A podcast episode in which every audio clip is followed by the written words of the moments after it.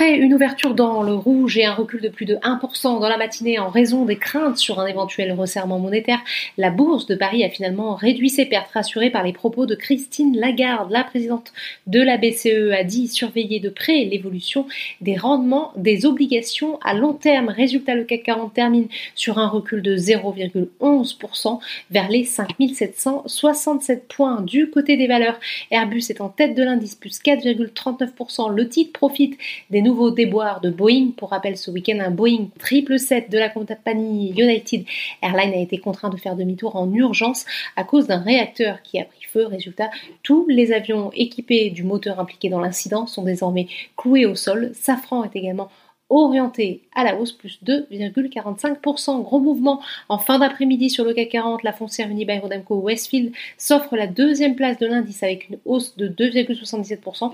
Les bancaires reviennent de leur côté sur le devant de la scène, profitant de la remontée des taux longs en hausse également totale, bien que devancé dans l'après-midi par les bancaires, le titre progresse tout de même de 1,41% porté par la hausse des cours du pétrole. À l'inverse, le segment technologique est sous pression.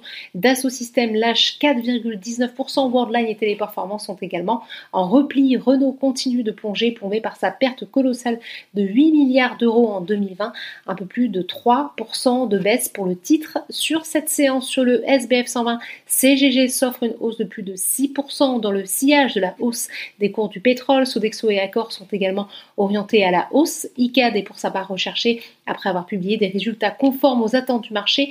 Pour 2020, à contrario, McPhee Energy évolue en territoire négatif. Technip Energy, recule aussi moins d'une semaine après son début de cotation et après son décollage boursier. Le titre est pénalisé par des prises de bénéfices. L'automobile dans le sillage de Renault est également sous pression. Forestia est pénalisé par la publication de ses résultats le groupe a fait état d'une perte de 379 millions d'euros au titre de l'année 2020 contre un bénéfice de 590 millions en 2019. Outre-Atlantique, la hausse des taux obligataires inquiète aussi et Wall Street a ouvert en baisse.